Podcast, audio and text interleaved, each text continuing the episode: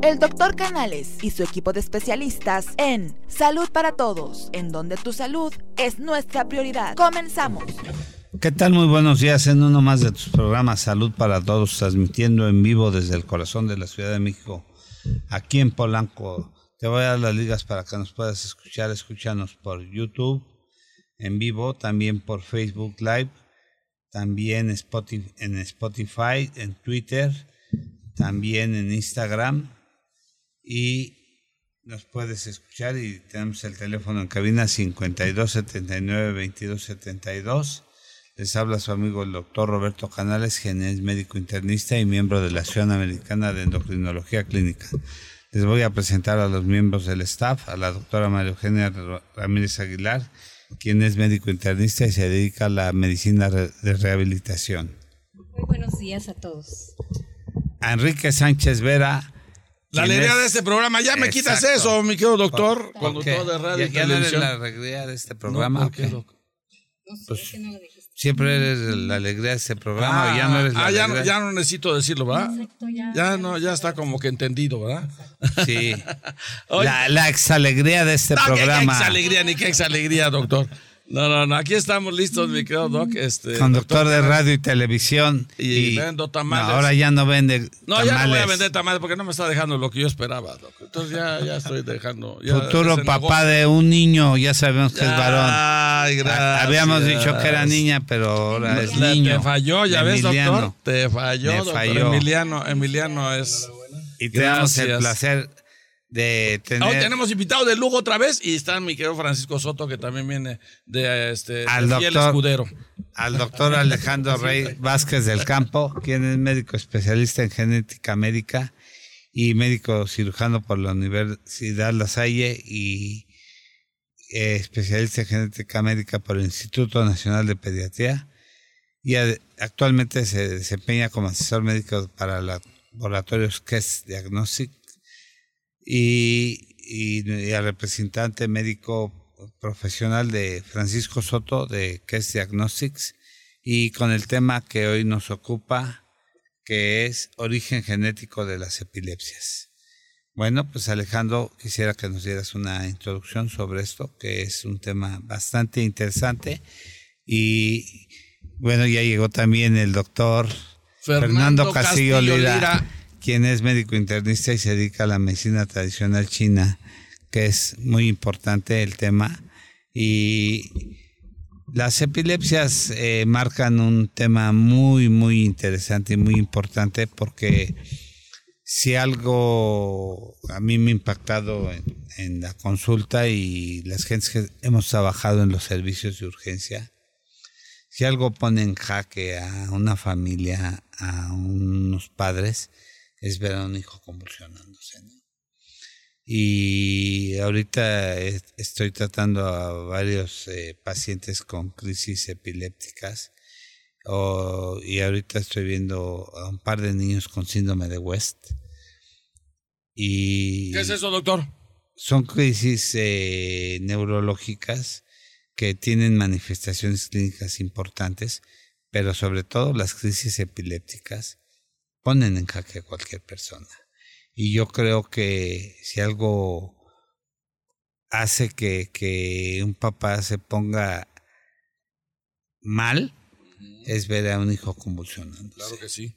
Y ver llegar a las gentes que hemos trabajado en hospitales eh, de concentración nacional o en hospitales en servicios de urgencias, es ver llegar a un hijo o ver llegar a un paciente, sobre todo a un niño convulsionando, y ver llegar a los padres en, crisis, eh, es ver que vean llegar a sus hijos convulsionando.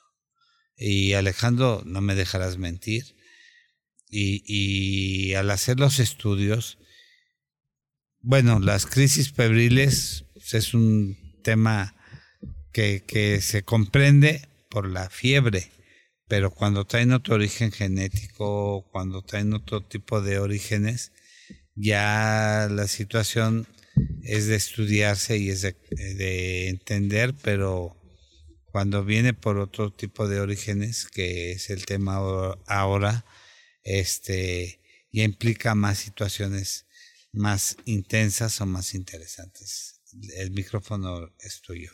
Perfecto. Antes que nada, eh, muchas gracias por la invitación otra vez. Es un gusto estar por aquí con ustedes y por supuesto Gracias. que sigue siendo la alegría del programa. A mí no me queda, no me queda ninguna duda. Muchas gracias, Doc. No me queda ninguna No, duda. ya es la exalegría del programa. Qué ex alegría, doctor.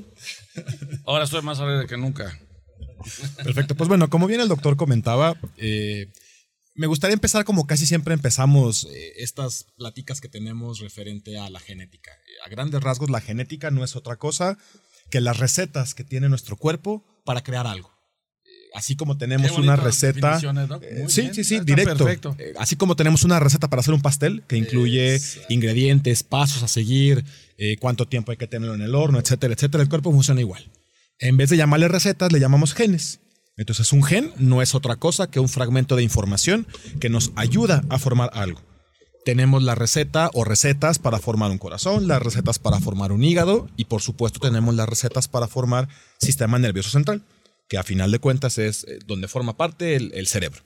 Entonces, si nosotros tenemos información o recetas genéticas para poder formar sistema nervioso central, el cuerpo en cierto grado tiene el derecho a equivocarse en alguna receta al copiarlas. ¿Por qué? Porque estas copias vienen de papás. Vienen de papá, vienen de mamá y a su vez vienen de otras generaciones. Entonces, en algunas ¿Otras ocasiones, claro, en- entonces en, en Ah, algunas caray. ocasiones estas mismas recetas que se tienen que transmitir, hay que transcribirlas, hay que copiarlas. O sea, al momento de que yo las puedo pasar a mi descendencia, puede existir un error al copiarlas. Y a eso le llamamos mutación. Entonces, una mutación es un cambio en la receta. Es como decir o tener un cambio, una falta de ortografía. Volviendo al ejemplo, si tenemos una receta para un pastel y en vez de harina dice arena, Sí, pues a final de cuentas el producto a lo mejor sí se forma, sí tendré visiblemente un pastel, pero al momento de que lo quiero probar, pues, no vas a ver. Entonces, eh, esto funciona para la mayoría de las enfermedades que conocemos como enfermedades genéticas. Hay algún cambio en ese DNA, en esos genes, en esa secuencia que condicionan una alteración. Cuando hablamos de epilepsias de origen genético, estamos hablando de que la epilepsia que estamos viendo, que son todos estos cuadros, como bien comenta el doctor, estos cuadros de crisis convulsivas, estos cuadros de movimientos anormales, e incluso crisis de ausencia. De repente hemos visto que alguna persona, estamos platicando con ella, de repente se pierde. Tenemos un- unos segundos, un minuto de que se pierde, no supimos qué pasó. Incluso puede tener eh, la mirada, se va hacia la parte de arriba, etcétera, etcétera. También son crisis convulsivas. Entonces, Ah, al- final, Eso sería como epilepsia, entonces, Doc. Eso. Crisis de dependiendo, ausencia, claro, ¿no? crisis de ausencia, por ¿Y supuesto. también se le puede asociar al Alzheimer esto, Doc? ¿O es otra cosa? Es otro concepto, es un concepto distinto. Sí, ahí sería un concepto distinto. Doc, yo tengo que saber todo, porque yo ya voy a hacer mi examen para doctor. Doctor, buenos días. Buenos días, doctora. Una pregunta, ¿qué, ¿qué diagnóstico o qué estudios se necesitan para llegar a este diagnóstico? Perfecto. Es una muy buena pregunta. Como lo mismo, como la gran mayoría de las enfermedades, tenemos que ir paso a paso. Tenemos que ir descartando que se trate o no de una enfermedad o una epilepsia de origen genético. Probablemente le doy la vuelta a la pregunta y, y lo planteo así. ¿Cuándo yo debo sospechar que una epilepsia es de origen genético? Así es. Porque pongámoslo en cierta forma, todos tenemos derecho a resfriarnos. Por más que yo me cuide, por más que yo haga bien mi alimentación, haga bien o lleve todos mis cuidados adecuados, una gripa no me salvo. Entonces, una crisis convulsiva, entre comillas, puede pasar lo mismo. Si yo recibo un traumatismo, si yo ingiero alguna sustancia, eh, si eh, un pequeño tiene algún cuadro de fiebre, como bien comenta el doctor, ese niño tiene, llamémoslo así, derecho a que esa epilepsia sea de un origen conocido, que lo lleguemos a conocer. Ahora, ¿cuándo debo de sospechar que se trata de un origen eh, genético? Punto número uno, cuando son cuadros de presentación anormal. Les voy a dar un ejemplo. Lo, que, lo que está to- tomando usted. ¿Cuándo deberíamos de esperar que una persona padezca Alzheimer? Más o menos. ¿Cuándo deberíamos de sospecharlo? A lo mejor 60 Cuando, años, ajá, 50 sí. años por edades. Cuando Si yo le digo, olvidar, Exacto. este, si yo le digo que tenemos un familiar de ajá, 35 años con un cuadro de Alzheimer, pues no, me va a decir, creíble. ah, caray, me va a decir, ah, caray, es- esto se está saliendo de la normalidad. Claro. Entonces, sí puede existir. claro que existe, Sí. claro que existe. Entonces, cuando... que cuídate, Juan. Yo soy más sano que. Ay, perdón, que nada, doctor. A mí no me venga con eso. Entonces, de la misma forma, otro ejemplo, si estamos hablando de un cáncer de mama en una mujer de 55 años, 60 años, probablemente no, poblacionalmente no nos llame tanto la atención. Pero si yo les digo mujer, 25 años, cáncer de mama, También. por supuesto. Entonces son cuadros de presentación anormal. Entonces, para no eh, ahondar tanto, claro, no imposibles. Cuando una epilepsia tiene una presentación anormal, es cuando debemos de sospechar que tiene un origen genético. Otro dato importante, generalmente una epilepsia eh, se controla, uno, que se agote la crisis convulsiva, digamos que se canse de estar eh, presentando la crisis, termina y hasta ahí queda el, el Ah, o episodio. sea, puede ser que sea por llamarle curable, Doc. Ahorita regresamos a Sí, eso. Ese, ¿verdad? ese es un punto muy, muy importante. Y en algunas otra- otras ocasiones la epilepsia necesita algunos medicamentos para su control. Entonces, una epilepsia de difícil control es cuando al paciente le estamos otorgando el fármaco o el medicamento que tradicionalmente revierte esa crisis convulsiva y no lo hace. En otras palabras, ¿qué pasa si yo estoy resfriado y estoy tomando antibióticos y no me curo? Eso quiere decir que la bacteria que yo tengo puede ser resistente, se puede tratar de otro aspecto, etcétera, etcétera. Pasa igual con las epilepsias. Si damos un medicamento que tiene que ser eh, el medicamento adecuado y no está funcionando, es de difícil control. Otro dato, si tenemos tres o más medicamentos en un paciente, porque suele pasar, de repente eh, damos un medicamento, un ejemplo, topiramato, que es el nombre de un medicamento para control de crisis convulsivas. Queremos añadir un segundo, ácido valproico, y tenemos que añadir un tercero para que tenga control esa crisis epiléptica. Y pese a tres medicamentos no se controla, esa epilepsia es de un origen genético. Claro. Entonces, Doctor, ahí hubo preguntas de varias personas, mamás de pequeños, que si cuando convulsiona el bebé o el niño, eso es una epilepsia. Excelente. Y si se va a quedar para toda la vida. Excelente. Aquí deberíamos de definir dos términos. Uno es una crisis convulsiva. La crisis convulsiva es el evento. Es un evento que presenta el individuo, como los comentamos, ya sean tónico-clónicas, que son estos movimientos anormales, eh, las ausencias que el paciente se puede perder, eh, algunas otras manifestaciones. Es una. Cuando se presenta por una segunda ocasión, ya lo podemos nombrar como una epilepsia. Entonces, cualquier individuo puede tener una crisis convulsiva sin significar epilepsia. No sé si me explico, son conceptos distintos. Entonces, lo que tiene un origen genético serán las epilepsias. Volvamos al mismo ejemplo. Si yo sufro un traumatismo, choco. Saliendo de aquí, Y no puede- queramos, choco. que no, no, no hay que Puede ocasionar Puede ocasionar un Ah, traumatismo, una epilepsia. Entonces, esa crisis Ahora convulsiva. hay que determinar también que las epilepsias se pueden localizar en diferentes partes del cerebro y que las características de la epilepsia pueden marcar ciertas diferencias o ciertas características y que normalmente las que son tónico-clónicas, o sea, las que causan, son, son del lóbulo temporal, que son las más comunes, que son las eh, que se controlan más fácilmente y que tienden a, de- a desaparecer a cierta edad cuando son bien controladas y que a pesar de que tienen ciertos orígenes genéticos, eh, suelen controlarse. Sin embargo, hay pacientes eh, ya en la edad adulta que tienden a disminuir ese tipo de crisis. Pero no desaparecen para siempre, Doc. A veces sí, A veces sí. a veces sí tienden a desaparecer con la edad porque el desarrollo neurológico llega a cierta Nivelarse, Doc. a nivel a madurez y ya eh, se controlan, se llegan a un control que disminuyen la cantidad de medicamentos y tienden a limitarse con el desarrollo hormonal y neurológico del paciente. Sí, suelen controlarse, pero son más eh, típicas de la edad de, de los niños y de la edad adulta joven. Entonces, tienen muchas eh, variantes las epilepsias y el tipo de epilepsia que sea. Adelante, Fernando Miguel, quiere hacer un comentario. Sí. Toro. Miren, este tema es muy amplio Muy interesante. Este tema es algo que ha tenido una transición en los últimos, digamos, 18 a 20 años. Tenemos una gran historia del, del desarrollo y la investigación de muchos fármacos, desde, la, desde 1910 pasando por 1940, 60, 70, diferentes fármacos, hasta Ya llegar a los 80, a los casi 90. más de un siglo, Pero ahorita estamos despuntando que a partir del año 2000 se empezó la secuencia del desarrollo de todos los genes, ¿verdad?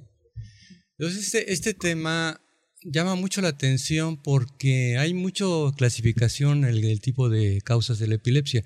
Sabemos que desde un 69 hasta un 70% de las epilepsias las llamaban como idiopáticas o de origen desconocido. El restante, el 30, el, el porcentaje del 30% generalmente, nos lo estaban como con- conectando ustedes hace un momento, pueden ser infecciosas, tumorales o de índole traumático. Y un porcentaje quizás se queda un poquito menor, hablamos de un 5%, más menos. Estamos hablando de las, de las características ya para la etapa prenatal, que eso es bien importante entenderlo, por qué tan importante la genética en estas etapas, y en la etapa natal, porque son de índole muy importante durante los primeros años de vida. Eh, los primeros 12 meses, 4 a 12 meses. Porque en ocasiones podemos tener eh, bebés que ya nacen prematuros y con convulsión. Claro, puede haber pasar aspectos dentro del aspecto ginecológico con un, un- un producto de alto riesgo, ¿verdad? Que puede tener retraso en el nacimiento y puede tener un deterioro a nivel cerebral. Ya lo vemos en las parálisis cerebrales. Pero no todo es eso. Hay muchos desórdenes genéticos cromosomales, como monocigóticos, que eres el experto. Pero, pero voy a esto. ¿Por qué marco esta parte? Porque ahorita con todo el desarrollo de la tecnología, de la epilepsia, en el gen, la genética, creo que aquí la clave hay que entender qué es el cromosoma, qué es el gen, qué es la herencia y de alguna manera qué es la mutación. Y desde qué índole, desde qué etapa se da, ¿verdad? ¿A qué corresponde? Pero volvemos a ver, hay un campo muy oscuro, pero ese campo oscuro lo que nos está actualmente la genética nos está ayudando a comprenderlo. Entonces, por ejemplo, tenemos epilepsias de difícil manejo. Habías mencionado hace un momento, el 33% aproximadamente con medicación se resuelve. Hay un 27% que generalmente es llevadera con el medicamento. Otro 24% por ahí lo, lo, lo establecen, que es entre las complicaciones menores responde a la medicación. Y un porcentaje, por- porcentaje de hasta el 16%, 17%, que son muy rebeldes, no responden. Entonces ahí es donde entra el tema. A ver, ¿dónde estamos hablando? ¿De dónde estamos despuntando? Estamos despuntando desde el origen de la vida, donde ahí entra el panel genético para tener la respuesta. Y de alguna manera se convierte esto en algo, un diagnóstico en base a la sintomatología que está presentando, un aspecto de tipo, clasificación de tipo, una herencia familiar o una prevención a futuro. Entonces, creo que aquí el panel, el panel genético, que eres el experto, creo que ahí es donde merece mucho entender y comprender las primeras etapas de la vida, porque ahí vamos a entender y a conocer la relación a corto, mediano, largo plazo que tiene el Alzheimer que ver con, el, con la carga genética, que tiene que ver eh, el, Parkinson, de alguna manera, y las propias epilepsias.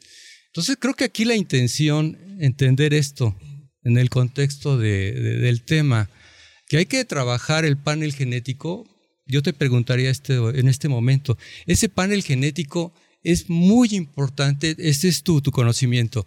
¿Desde qué etapa? ¿De la prenatal a la madre o, en este caso, al bebé al nacer?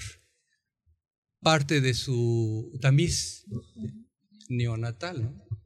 ¿Para qué? Para detener, porque existen reportados hasta primero 10, después 20, hasta 15 genes, ¿no? Que van a clasificarse en relación a un padecimiento específico. ¿Qué nos puedes decir? ¿Desde qué etapa? Claro, perfecto. Para evitar toda la secuencia posterior de complicaciones. Hace un momento también se hacía la pregunta de eh, un poco cómo se abordaban o cómo se hacía este seguimiento. Eh, A grandes rasgos, para todos aquellos que nos escuchan y no sean profesionales de la salud, eh, una epilepsia debe de llevar ciertos pasos en su tratamiento. ¿A qué me refiero? En su seguimiento, perdón, en su diagnóstico. Tenemos que hacer ciertas pruebas, les pudiéramos llamar incluso de rutina. Como habíamos comentado, descartar causas que no sean traumáticas. Tan sencillo como no se pegó, ok, no se pegó, siguiente pregunta. Ejemplo, digamos, muy sencillo. Que eh, el niño o la persona no tenga algún proceso infeccioso, que no se esté tratando eh, de algún cáncer, que no haya ingerido por error alguna sustancia.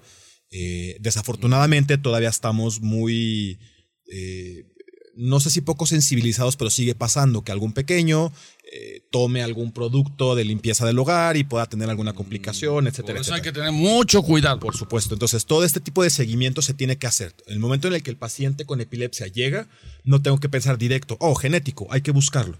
Sino que tenemos que hacer todo el seguimiento. Una vez que se ha descartado, insisto, que no sea traumático, infeccioso, oncológico, por medio de toda la serie de estudios, pudiéramos sospechar que tiene una epilepsia de un origen genético. Como bien comentaba el doctor, conocemos nosotros eh, genes o recetas que se hacen cargo de formar eh, el cerebro. Entonces sabemos que si alguna de ellas tiene alguna alteración, puede condicionar epilepsia. Actualmente existen paneles de hasta 234 genes. Entonces son 234 recetas que están formando o que están tomando eh, su rol en la formación de ese sistema nervioso central. Afortunadamente, se tiene o el abordaje que se le da a estos paneles, así se le llama, ahorita lo explico, son paneles asociados a fenotipo. El fenotipo es cómo se están expresando mis genes. Esto es, misma receta, la receta del pastel. Si yo estoy viendo que tiene un color cafecito y que tiene betún, yo puedo suponer por su fenotipo que es de chocolate. Si es blanco, yo puedo suponer que es de vainilla. Si tiene fresas arriba, etcétera, etcétera. Entonces, como yo lo veo, es el fenotipo. Entonces, si yo estoy observando clínicamente que ese individuo se comporta de alguna forma en especial, yo puedo hacer un panel más específico. Ejemplo, el doctor también mencionaba eh, las crisis convulsivas asociadas a cuadros febriles, o sea, convulsiones asociadas con fiebre. Entonces, creo que todo mundo tenemos en mente que si un niño pequeño eh, tiene, algún fiebre. resfriado, alguna complicación, hay que cuidarlo, hay que echar el ojo para que no le dé fiebre. ¿Por qué? Porque si le da fiebre va a convulsionar. Entonces, hay algunos genes que bajan el umbral de la fiebre, la- la to- pongámosle la tolerancia a la fiebre. Demos un ejemplo, a lo mejor eh, yo, ejemplo, que no tenga ninguna mutación, hasta que no llegue a los 40 grados centígrados de temperatura corporal, no voy a convulsionar. Pero ¿qué pasa si el gen, la receta que regula mi termostato, está alterada y se bajó a 37? Pues que yo cuando tenga una infección, una fiebre, una temperatura de 38, 38 39 grados, yo voy a convulsionar. Sí, y yo he visto niños de, con menos de 38 convulsionar, ¿eh? Entonces, ese es un umbral bajo. Entonces, si yo estoy viendo que el niño convulsiona cada vez que le da una fiebre, entonces puedo elegir un panel más pequeño, 20, 30 genes que están asociados con la regulación, ejemplo, del termostato. Entonces, ¿eso de qué me sirve? Que yo sé que ese pequeño a lo mejor no necesita ningún medicamento. Lo único que necesita es que le cuide la temperatura, que le cuide la fiebre. Entonces, no es que se cure, pero mientras que no le dé fiebre, no va a convulsionar. Entonces, eso es un poco Eso es clave. Cómo, cómo se van eligiendo estos paneles eh, poco a poco para ir eh, con fenotipo, por cómo se está comportando, cómo hacer o cómo actuar con respecto a estos paneles. Sí, porque, Adelante, sí, porque hay, hay este, síndromes característicos en la etapa eh, natal, ¿sí? en donde las gran, gran clasificación de epilepsias cursan con fiebre, como puede estar presente, como no puede estar presente, asociado al cuadro de los espasmos o contracturas musculares, ya sea localizadas a una región o en forma, un- o sea, unilateral o bilateral, puede estar asociado. ¿sí? Adelante, Gaby. Doctor, una pregunta. Este, aquí el público nos, nos, bueno, quieren saber si estas tipo, este tipo de epilepsia es curable o solamente se controla. Ok, es una muy buena pregunta. Eh, las enfermedades genéticas al día de hoy no se pueden curar. ¿Por qué? Porque yo tengo los genes desde el momento en el que nazco. Yo nazco con algún, algún gen, alguna receta y como les digo, al día de hoy no hay forma de corregirla. No hay forma eh, de hacer algún cambio. Lo que sí podemos hacer es identificarla de manera adecuada Y con ello, como también en otros programas lo hemos platicado, yo puedo otorgar tratamientos específicos, yo puedo otorgar riesgos de recurrencia. ¿Qué tal si es el primer embarazo de una pareja joven y ellos quieren tener un siguiente embarazo? Entonces, con esta información, nosotros podemos otorgarle, existe tanto riesgo de que un siguiente embarazo tenga el mismo problema. Y lo mismo la expectativa reproductiva con ellos mismos. A lo mejor estamos pensando epilepsias, niños, pero a lo mejor es un adulto. Y ese adulto es un adulto que ya quiere tener familia. Entonces también esta parte de la genética puede ayudarnos a tener eh, una perspectiva. Porque una de las dudas más grandes es, si no tiene cura, ¿para qué voy con el genetista? Si no me va a curar, ¿para qué voy? y gran parte cae en esta parte de la información. Y ahorita por lo que estás diciendo, recordando que la genética, la genética, claro está, no va a sustituir a los fármacos. Es correcto. O sea, por ende, definitivamente es una copla. Y el hablar del aspecto genético que tú lo mencionabas y lo, y lo preguntaba de alguna manera Gaby, ¿no? O sea, el hecho de identificar el gen no quiere decir que se va a curar, sino vamos a identificar, va a ser redituable para el tratamiento y vamos a prever, porque una de las características, lo que más nos conlleva a, corto, mediano y largo plazo es que el problema no nada más son las convulsiones y las contracciones, sino que con cada, cada crisis que, que, presenta el paciente, está presentando una pérdida importante de neuronas y va demeritando su, capacidad eh, intelectual, cognitiva, corto, mediano, largo plazo. Entonces creo que esta, la genética, utilizada de una manera práctica, podemos ayudarnos a que se prevengan estos cuadros y mejor control. Claro, por supuesto. pero sin desplazar los fármacos totalmente. Están haciendo una pregunta muy interesante y que yo creo que vale la pena sacarla al aire y que lo hemos estado viendo y yo lo he visto en unos pacientes. El uso excesivo de celular, de videojuegos, eh, puede desencadenar epilepsias que hemos visto que han conmocionado mm, niños ahora con el excedente de que les sueltan mucho las tablets. Tanto tiempo en... Tanto tiempo. Aquí vimos con un compañero que, que su niño conmocionó por estar pegado con, con la tablet. Es muy... Eh, quisiera que, que, dieras un comentario de esto, de los niños que están pegados mucho con, con las tablets, con los videojuegos, que en Japón se vio mucho, se han visto muchos casos en Estados Unidos de que están, que les ocasionan ciertos eh, desequilibrios eh, emocionales, mentales. Entonces, este, yo creo que es muy importante que mencionar que deben delimitar los tiempos, que no deben estar tanto tiempo con, con las pantallas porque además desencadenan ciertas eh, ondas eh, y ciertas eh, estimulaciones cerebrales que, que, que, ocasionan que ocasionan crisis convulsivas. A mí me ha tocado ver varios pacientes, niños, que han convulsionado por estar este, con crisis convulsivas. Entonces ahí los hemos manejado con valprato magnesio con topiramato, ¿no? Claro, esto es una realidad.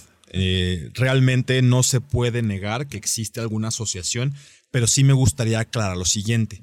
Si los videojuegos, la televisión, sobre todo los cambios bruscos de colores que de repente hemos escuchado o hemos visto, que por ejemplo sale un capítulo de alguna serie en televisión y fue censurado en tal, en tal parte porque ocasionaba crisis convulsivas qué es lo que puede estar pasando ahí. Si fuera el origen único, todos convulsionaríamos. Todos hemos estado ante, en una sala de cine con el volumen hasta arriba y los cambios de luces, los cambios eh, de, bruscos en, en milisegundos, en segundos. Entonces, es evidente que lo puede ocasionar, sí, pero en aquellas personas que tienen cierta predisposición. Si no, volvemos a lo mismo, todos convulsionaríamos. Entonces, aquí lo que sería es aquellas personas que ya se ha demostrado que presentaron crisis convulsivas asociados a videojuegos, asociados a la televisión, por supuesto. Sí, lo vieron mucho en Japón. En Japón se veía mucho esto, ahí lo, lo, empezaron a comprender. Por supuesto que en ellos hay que moderarlo, hay que modularlo. volvemos al ejemplo eh, del termostato. Probablemente estos individuos tienen su nivel de tolerancia a estímulos visuales mucho más abajo que la población en general. Entonces, si a ese sujeto lo expongo a, a mayor riesgo con estos videojuegos, televisión, lo que sea, puede ser que sí desencadenen un, en un efecto secundario. Entonces, digamos, como cerrando, sí, sí es un hecho que existe, pero yo iría enfocado más hacia que ese individuo tiene una predisposición, hay que cuidarlo, hay que investigarlo, y hasta donde yo he leído o he escuchado, todavía no tenemos la receta, no sabemos qué gen está asociado Está con la predisposición No, y- a crisis convulsivas, a este tipo Y- de y por eso exposiciones. la recomendación no estar más de dos horas en las pantallas. Precisamente como un candado para evitar este tipo de complicaciones, que se vio en Japón todo esto. Ahí se empezó el, el estudio, el inicio de esto. Acá hay una pregunta, dice que después de un accidente, un golpe fuerte en la cabeza, se puede desarrollar epilepsia, aunque el accidente haya pasado hace más de un año, puede ser una secuela a largo plazo. Pues depende del tipo de accidente y depende si dejó alguna secuela. Cicatrización en, en la corteza cerebral y Sí. evita la conexión neuronal. Entonces no siempre pasa. doc. Puede ser en las dos circunstancias, puede ser inmediato o puede ser un efecto tardío, por supuesto, por supuesto que puede pasar. Doctor, y en el- en este, también ah, hubo una pregunta de los radioescuchas respecto al, a los pacientes que tienen, que cursan con hipoglicemia y que llegan a una convulsión. Eh, cuando oyen hablar este, de que convulsionó por la baja de glucosa, se quedan con la inquietud pensando que ya van a convulsionar de ahí en adelante. Ah, ¿Qué sí. les puede comentar? Es- son los mismos factores adversos. Mientras el no estemos expuestos a ese factor adverso, las crisis convulsivas no se van a presentar. Como bien también mencionaba el doctor hace un momento, existen diferentes clasificaciones. Aquellas convulsiones que conocemos su origen, es más fácil controlarlas. ¿Por qué? Porque generalmente es evitar la susceptibilidad que se tiene a esa... eh, o- o exposición, perdón, a ese factor, es más fácil retirarlo. Entonces, es, es eso, es cuidar a aquellas personas que tienen eh, crisis convulsivas secundarias a hipoglicemia, son individuos que tienen que estar eh, alimentándose frecuentemente para que no cursen con estos datos de hipoglucemia. Doctor, una pregunta. ¿Y qué tan fácil, por ejemplo, vamos a suponer que un padre eh, tiene, tiene crisis convulsiva de este tipo de, de genético? ¿Qué probabilidad hay que lo herede a sus hijos? ¿Cómo saberlo? ¿Qué estudio tiene que hacerse? Ok, muy bien. Eh, vamos a, a poner el supuesto que estamos 100% seguros Que la genética. epilepsia del padre es genética. Demo- démoslo por hecho. Exacto. Estas recetas que les comentaba eh, al principio, eh, el cuerpo las tenemos por pares. Entonces, por cada receta yo tengo dos copias. Esto es una forma eh, evolutiva en la que el cuerpo va protegiendo de tener estos errores. Si tengo un error en una copia, tengo el otro como respaldo que me ayuda a, tratar de eh, disminuir el efecto. Cuando alguno de nosotros queremos tener hijos, queremos tener descendencia, en nuestros gametos, sea el espermatozoide o el óvulo, únicamente podemos pasar una de estas dos copias. Entonces, si yo tengo la alteración, si yo soy el, el- padre que tiene crisis convulsivas de origen genético, es porque una de mis dos copias está alterada. Entonces, como yo únicamente puedo heredarle una a mi hijo, es un 50% de probabilidad. Entonces, la mayoría de las epilepsias de origen genético, un concepto un poco más, eh, más técnico, tienen un patrón de herencia autosómico dominante. Esto lo único que me trata de decir es que es un 50, o clínicamente es un 50% de de riesgo para claro. cada embarazo. Eso es muy importante porque muchas veces los pacientes se quedan con la idea, ya tengo un primer hijo con la epilepsia, 50% de que sí lo tuvo. El siguiente no la va a tener porque cae en el segundo 50%. No, es un 50% en cada embarazo. Entonces, ese dato sí lo conocemos porque la mayoría son autosómicas dominantes. Ok, entonces, por ejemplo, para ese tipo de pacientes lo ideal es que se hiciera una, un, no, el hombre hacer una, un, un estudio fraccionado, ¿no? De su espermatozoide para saber, pues definitivamente cuál es el, el espermatozoide sano para poderlo nosotros ocupar, pues para, para la medicina de la reproducción, ¿cierto? probablemente tendríamos que ir un paso más adelante. Entonces, eh, ¿a, a qué me refiero? Eh, hay algunos procesos de fertilización in vitro en el que eh, nosotros obtenemos embriones. Eh, se fecunda óvulo con espermatozoide, llega a alguna etapa de la división de ese embrión. tomamos una célula y la analizamos. Esto se hace sí. muy rutinariamente, por ejemplo, trisomía 21 para síndrome de Down. Pero si yo obtengo esa célula, esa célula tendrá el DNA y yo puedo buscar, si conozco cuál es el gen alterado, eh, por supuesto que se pudiera buscar. No es tan frecuente, no se hace tan de rutina como sí lo es ya hoy en día para trisomía 21, pero sí se puede hacer, pero como le comento, un poquito más adelante, más que en el espermatozoide, un poquito más hacia, O sea, hacia la parte del embrión. Pero quiero entender esto por tu pregunta. Ese tipo de estudio genético, en ese momento que se analiza el, el, el óvulo fer- fertilizado, ¿sí? In vitro, ¿sí? Antes de implantarlo, sí. Sí, se revisa antes de la implantación para ver si procede o no procede. Si no, si no, no se implanta. Sí, esa es una de las, de las condiciones. Pero aquí yo veo otra cosa. Tú estás buscando ese panel de las trisomías, pero a ver, no me quiero confundir, ni quiero que nos confundamos, ni quien nos está escuchando. Estamos hablando de otro panel que se asocia precisamente a lo que tú estabas comentando y, a- y el doctor estaba comentando. Yo voy bu- a buscar trastornos con- congénitos o, ge- o genéticos en este momento para el nacimiento. ¿Y a qué me estoy arriesgando? Pero aquí estamos hablando ya de otro panel que involucra otro tipo de genes, que más adelante, porque tu pregunta era, ¿se va a heredar? A ver, entonces voy a hacer el otro panel. Que, a ver, te, te pregunto eso. No necesariamente tiene que ser el del óvulo ya fertilizado.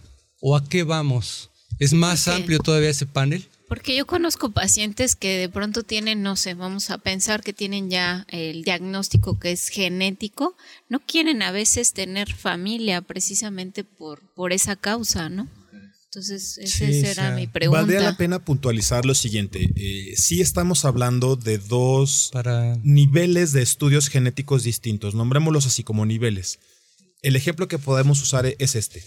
Eh, el ejemplo de las recetas. Nosotros tenemos aproximadamente 30.000 recetas, 30.000 genes. ¿Cuál será la forma más sencilla de ordenar 30.000 hojas? Lo más probable es juntarlos por tema, encuadernarlos y tener libros. Entonces, esos libros en el, en el genoma, en el cuerpo, se llaman cromosomas. Entonces, los cromosomas no es otra cosa que un conjunto de de genes. genes, sí. Entonces, en, ese, en el ejemplo que estamos dando, nosotros tenemos 46 libros, 46 cromosomas en un estado de normalidad. Un individuo con trisomía 21, síndrome de Down, tiene 47 cromosomas, un cromosoma 21 extra. Entonces, esos cromosomas, esos libros, los tenemos acomodados en un estante. Entonces, si yo les digo, solamente viendo a ese estante, puede encontrarle una falta de ortografía al libro 4, capítulo 4, no. ¿Por qué? Porque solamente lo estoy viendo, no lo Sí. puedo hacer. Entonces, todos los estudios cromosómicos lo único que hacen es contar. Y los estudios genéticos en cuanto a genes, Exacto. una de las metodologías que, que se utiliza es secuenciación. Sí, es- Lo que hacen es leen esa información. Toman el libro, lo abren y se ponen a leerlo. Entonces estamos a dos niveles distintos. Sí, eso es- por eso Leer lo- lo- no me va a permitir contar los manera. cromosomas. Sí. Entonces, probablemente ahí sea la distinción. Exacto. Cuando hablamos de los genes para epilepsia, las metodologías que utilizamos es leerlos. Exacto. Y cuando hablamos de trisomía 21, diagnóstico para Sí, todo es, eso, mira. estamos contando cuántos, Exacto, cuántos libros, cromosomas. cuántos cromosomas tenemos. Doctor, una pregunta. Y de acuerdo a la posibilidad de, de herencia en cuanto a un problema genético de epilepsia, ¿qué probabilidad o qué tan cierto es que si yo como papá y tengo una hija, le heredo a la hija y la mamá, al tener un varón, le hereda al hijo? ¿Esto es así? Ok.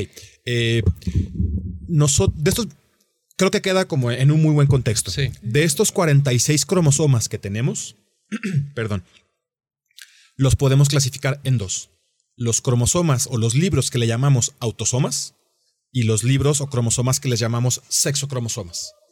Los sexocromosomas creo que todo mundo tenemos en mente XXXY. Exacto. XX para la mujer, XY para el varón. Todo, toda aquella alteración que esté en los autosomas, en los que no son sexuales, no tiene distinción en cuanto a la herencia y el sexo.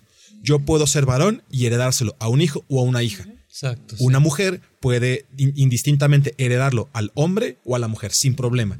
¿Y esto Pero- es así? Pero si el problema Físico, ¿no? está en los cromosomas sexuales totalmente va a depender en dónde está. Doy el ejemplo. Soy varón, soy XY. Entonces, si yo, yo tengo una de dos opciones, o heredar el X o heredar el Y. Y la pareja tiene la posibilidad solamente de heredar un X. ¿Por qué? Porque tiene XX. Entonces, si yo heredo un X y mi pareja hereda un X, es mujer. Si yo heredo el Y y mi pareja solamente puede eh, heredar un X, va a ser Sí. XY, va a ser varón. Varón. Entonces, ¿qué pasa si la alteración que yo tengo está en el cromosoma Y? Mis hijas van a ser sanas, ¿por qué? Porque yo le estoy heredando el X, pero todos los hijos varones que yo tenga van a tener la alteración. Entonces, estos patrones se le llaman ligados al X. Pongamos un ejemplo histórico.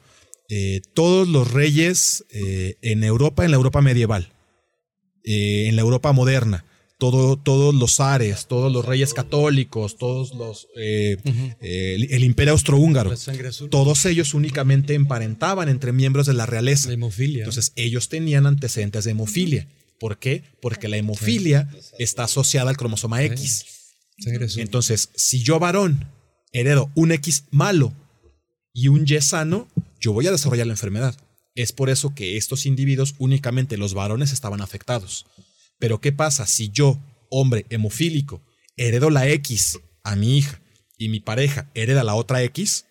Mi hija tiene dos copias. Entonces, el cuerpo es sabio. El cuerpo que hace, usa el bueno, usa la copia que sí es correcta. Entonces ahí sí es donde entra. Varones afectados heredan o, o- o transmiten varones sanos y transmiten mujeres enfermas. Con las epilepsias, la gran mayoría de ellas son autosómicas. Eso quiere decir que están en los cromosomas del 1 al 44. Orales, Y el sexuales. dominante, hacíamos referencia que con uno de los dos que esté alterado, expresa la enfermedad. Es por eso que son autosómicos dominantes. O Si fueran de autosómicos recesivos, Sí. necesito que los dos estén alterados, que no exista una contraparte. Entonces, en caso de las epilepsias, la gran mayoría no tienen distinción de sexo por este motivo, porque son autosómicas, porque están del lado genético que no importa El sexo. el ¿no? sexo del bebé.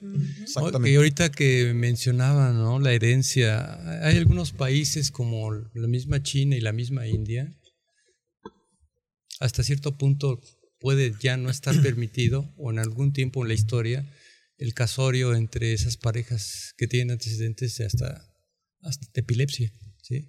Y en los años 70, allá en Estados Unidos, que ha ido cambiando la situación, no se permitía a las personas que tenían antecedentes de epilepsia precisamente estar en zonas públicas, en parques públicos, ¿no? a socializar. Entonces estamos viendo ahorita cómo la, la- el desarrollo de toda esta herencia genética, cómo va avanzando y nos, nos da explicación de cómo se puede entender esto y qué podemos hacer. Sobre todo la prevención. Mi hijo la va a tener, la va a desarrollar. Esa es la respuesta. Me voy a salir un poquito del tema, pero ahorita que, que dijo la India me llamó mucho la atención. Les voy a contar una breve, breve experiencia. Eh, Quest Diagnostics tiene oficinas en la India y nosotros tenemos algunas pruebas genéticas en mujeres embarazadas para determinar el sexo del bebé. Mm. En el laboratorio de la India estaba prohibido otorgar a los pacientes el sexo del bebé. ¿Por qué? Porque ellos podían tomar medidas o decisiones legales en base a ese estudio. Particularmente hablando que terminación temprana del embarazo, un aborto. Si, ese, si en ese reporte se detectaba que era mujer, el gobierno permitía que esa terminación del embarazo se, se llevara a cabo por el simple hecho de ser niña. Entonces, lo que opta o lo que optó el laboratorio es no se ofrece el servicio, no se reporta. Entonces, realmente sí estamos en algunos países del mundo todavía con estas restricciones. En cuanto al sexo y ya hay algunas, qué triste, Sí, claro, y ya algunas pruebas genéticas ya tienen eh, injerencias legales en estos aspectos. Y ahorita que lo dijo me llamó la atención, por eso me, me fui por la tangente, pero, Sí, pero me llamó la atención. sí. Pero ¿por qué no se permite este, esto? O sea, eso es- ¿Por qué no avanzamos en ese sentido, verdad? En- en- Claro. Estando en pleno siglo XXI. Pero yo sé que la educación, la cultura y una bola de cosas, pero yo sigo sin entender eso. No puede cambiar. Lo que pasa es que los países ya desarrollados está de vanguardia toda esta investigación. Desafortunadamente en nuestros países bajos es donde no se toma este contexto. O sea, tú, si tú vas a una atención médica, no te van a decir, te vamos a hacer un panel genético, ¿verdad?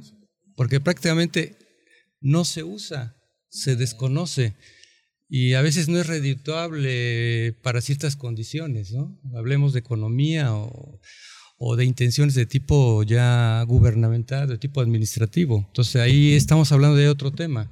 Más que nada ahorita lo que nos está ah, conectando a la realidad es que si hay armas, la podemos usar, son externas, quizá un poquito ajenas, pero ya las tenemos. Eh, la situación es, ¿quién tiene alcance a ellas? Esa sería la pregunta también dentro de la población los paneles en cuanto a epilepsias, eh, los precios han ido bajando considerablemente. Eh, ¿Por qué?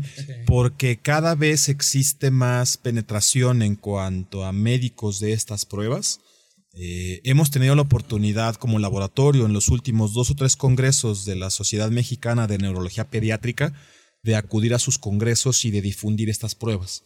Entonces cada vez los médicos están más conscientes de que estas pruebas se pueden realizar y evidentemente esto eh, está abatiendo los costos o los está haciendo mucho más accesibles. Fíjate, ahorita, bueno, no termina, termina, perdón. Eh, si alguien gusta una eh, cotización con respecto a estas pruebas, lo que yo le puedo recomendar es comunicarse al 4160 7777, es nuestro call center.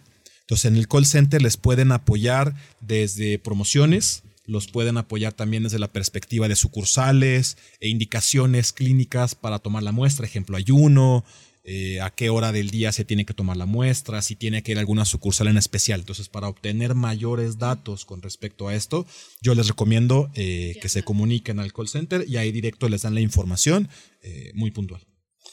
Nosotros trajimos al doctor Robert Gorling, que es el padre de la genética.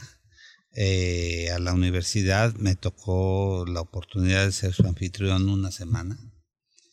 Y el doctor Gorlin, pues, tiene 20 libros de genética y tuve la oportunidad de estar en Minnesota con él y ser su invitado.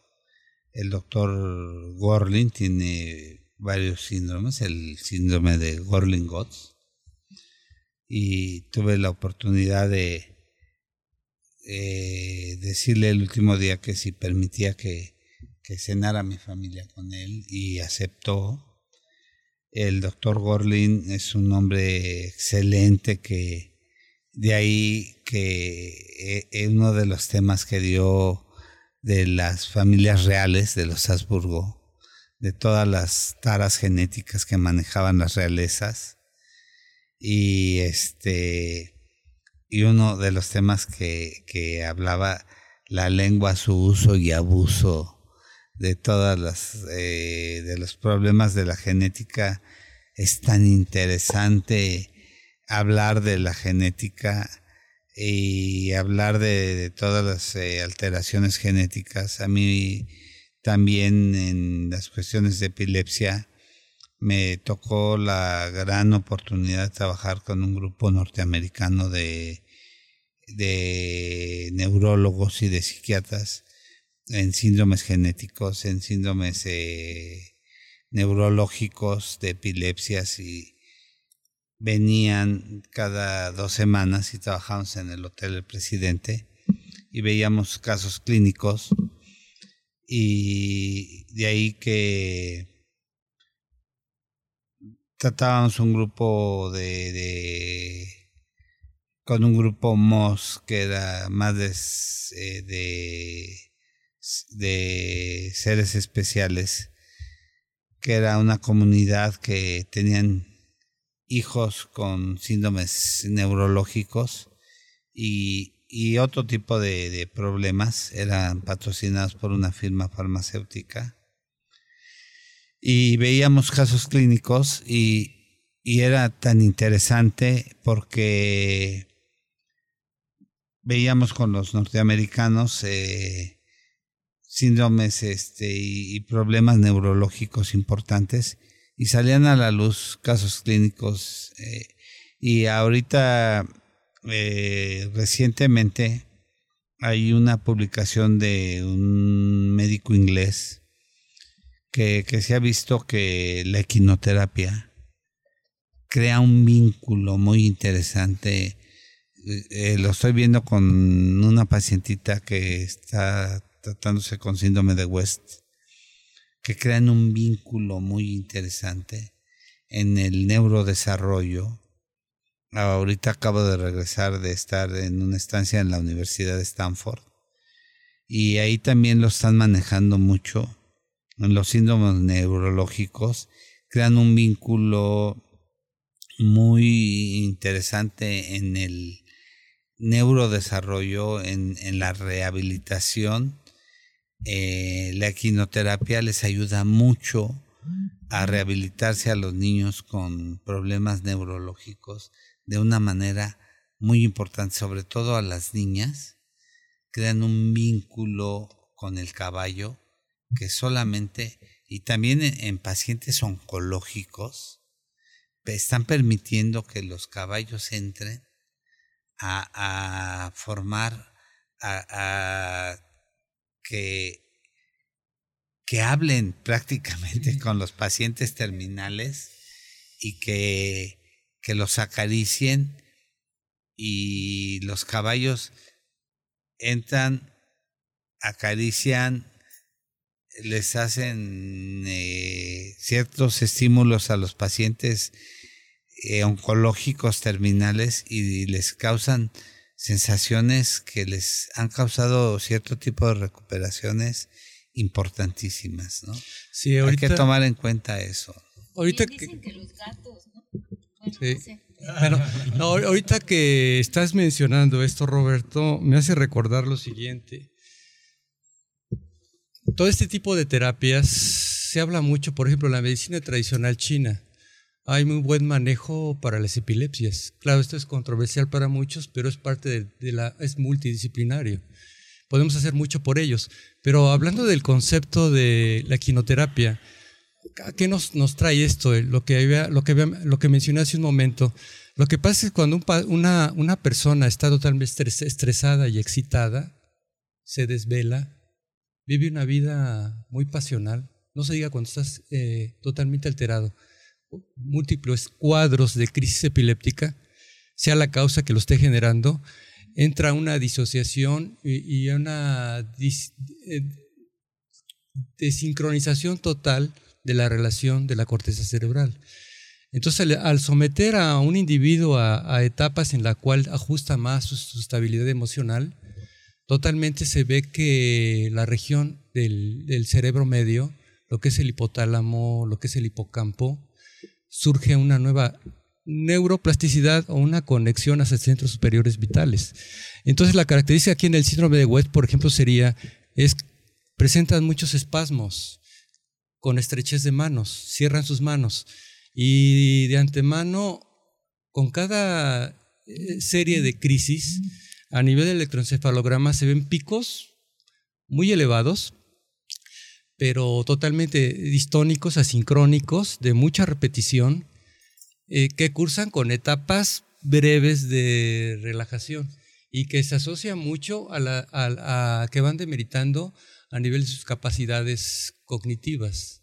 Es la característica de la triada. Entonces, cuando hablamos de estos términos, podemos entender por qué la tecnología el estar con delfines, el estar con técnicas de quinoterapia, el no desvelarse, el vivir una vida tranquila y en paz, el no tener estrés, es parte del tratamiento de la vida convencional, porque hay que entender que existen, son factores son cuestiones multifactoriales que hay que considerar. No nada más son condiciones de errores a nivel de un neurotransmisor o conexiones de, de lenguaje a nivel bioquímico hay que entender que están asociados otros aspectos.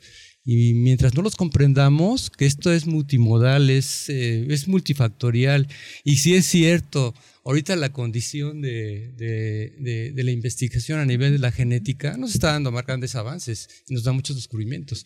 Y lo que me llama la atención es que eh, hubo una, un estudio a donde se les preguntaba a los neurólogos de adultos que trataban epilepsia, qué tanto estaban de acuerdo con un panel realizar un panel eh, genético para epilepsia, el 80% no piensa en ellos, ¿eh?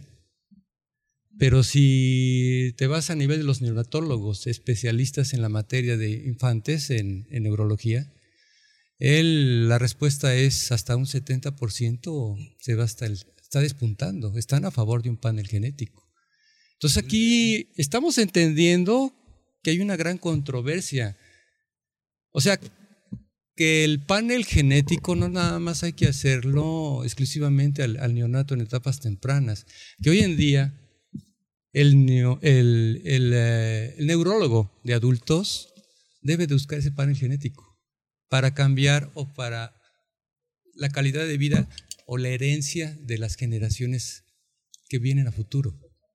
Y ahí es donde podemos frenar o modificar, ya que no puede ser curable, ¿no? O prevenir. Doctor, antes de que termine el programa, sus datos generales, a qué hora sale al PAN y este y también sus redes sociales y todo, doc, porque si no, pues la gente después pregunta, y bueno, ¿y el doctor dónde está? Entonces, por favor. Mire, como les comentaba al principio, eh, yo estoy en Quest Diagnostics, las oficinas centrales están en Trade Center, en el piso 9, oficina 19. Eh, el teléfono, eh, se los repito, 4160-7777, directo ahí que les contesten call center o conmutador. en dado caso que haya alguna consulta en particular, directamente me pueden eh, contactar y también ahí pueden buscar eh, tanto en la página de internet también, questdiagnostics.com.mx, ahí también tenemos todos los datos telefónicos, los números de contacto para cualquier duda o pregunta que se tenga eh, a través de estos medios, con mucho gusto estamos para atenderlos. ¿Das consulta privada? Por lo pronto no, doctor, estoy 100% enfocado a, a la parte de las asesorías De- médicas. de aquí en Quest. investigación. Sí. Eh, una, una pregunta que a mí me, me cautiva esto. Como no se piensa tanto en el panel genético, ¿esto debe ser exclusivo la petición por medio de un médico? Es A muy ver, importante. porque a veces pueden llegar, no sé, a, a laboratorio a petición. Quiero saber de qué se trata, nadie me lo ha mandado. ¿Qué respuesta nos das? Muy buena pregunta. Por ejemplo, eh, al día de hoy los antibióticos están totalmente regulados. Si yo pongo un pie en una farmacia y no tengo una receta, no me van a vender un antibiótico. Perfecto. Pero si yo quiero hacerme una prueba genética, no hay ninguna ley que me lo impida. Entonces, la respuesta rápida sería no, no hay nada que lo impida. Eh, cualquier persona puede ir a solicitar las pruebas, Aún sin receta. aún sin receta, pero así como existe el concepto que todo el mundo tenemos muy bien abordado de eh, resistencia a los antibióticos por parte de bacterias que hemos ocasionado por tanto uso indiscriminado, con las pruebas de genética pasa igual. ¿Por qué? Porque no es simplemente un resultado positivo o negativo. No es como llegar y decir glucosa en 200, ah, es diabetes, se acabó. No, No, no. las interpretaciones es donde entran los problemas. Entonces, ¿cuál es la recomendación? La recomendación es que estas pruebas de genética no se hagan en cuanto a pacientes por propia mano, no se hagan, que se hagan con un profesional de la salud Exacto. que esté eh, capacitado, Capacitado y preparado. para la interpretación Sí, de estas porque va a surgir esta polémica. No, ¿eh? lo ideal es que vayan con su médico para que lo revise el especialista y le indique lo adecuado. Y quien le interprete Sí. bien, Por supuesto, volviendo al punto este de las epilepsias, por dar un ejemplo, administrativamente tenemos como unos ocho códigos. Entonces, si yo llego, me paro en una sucursal y les digo, quiero un panel para epilepsias, ¿cuál de los ocho códigos que hay? Sí. Entonces, de entrada. Entonces, algo tan sencillo como elegir la prueba eh, no va a ser nada sencillo al momento. Entonces, Porque tienes que que estar un- eh, identificado con el cuadro. que un profesional clínico. de la salud se haga cargo. En Sí, este caso de cuadro clínico. epilepsias, Te induce a pedir qué tipo de pediatra, genetista, que sean los que se hagan cargo de apoyar con estos diagnósticos. Una pregunta. A lo mejor no sé qué tanto sale del tema. El cannabis. ¿Qué opinas del cannabis para el manejo? No, no, pero es rápido, rápido. No, no, no, no, no. Rapidísimo. Al contrario. Hay, sí hay estudios, eh, incluso estudios controlados que han demostrado sí. eficacia. Eh, y a lo mejor como para, como para tenerlo en contexto, no la cannabis como todo la tenemos en mente, eh, de estar fumando la marihuana, sino también. como el extracto del tetrahidrocannabinol, que es una de las sustancias activas. La marihuana. sustancia activa que tiene la marihuana ha demostrado mejoría, sin duda alguna. Nos podemos pelear con que sea legal o con que no sea legal, pero desde el punto No, y médico, también cosas, entender, independientemente de esto, que todo te- puede tener un efecto secundario. Nada más era la... la Sí, es que de la cannabis tiene varias sustancias, Sí. pero una de ellas sí tiene uso terapéutico. Sí, porque por ahí pueden tener su plantita, pero no es así. Sí, o sea, Sí, por eso lo- Por eso lo, lo comento. Ya ves cómo son ahora. Por eso lo comento, más que nada. pues nos vamos. Nos vamos, nos vamos, mi querido doctor Roberto Canales Maru, este, mi querida Gaby, Fernando Castilla Lira, mi querido amigo también de Kest, eh, Francisco Soto. Y bueno, y el doctor, doctor Alejandro Vázquez. Alejandro Vázquez, que le agradecemos como siempre que esté aquí, porque de veras hace un programa muy interesante. Muchas gracias por Y con profesionales, pues más, más interesante, ¿no? Así es que amigos de salud para todos, ya nos vamos y los esperamos el próximo miércoles con otro tema de interés, porque aquí de veras tratamos con puros, puros profesionales. Sí, y las preguntas, ah, y las preguntas nos dice mi querida Sai, serán respondidas después ahí. Así es que no crean, con gusto. no crean, se las vamos a pasar al doctor y él se va a encargar de responderle las preguntas que hayan quedado pendientes. Con gusto. Muchas Y los gracias. Escuchamos el próximo miércoles. Gracias. Buenos días. Gracias. Gracias.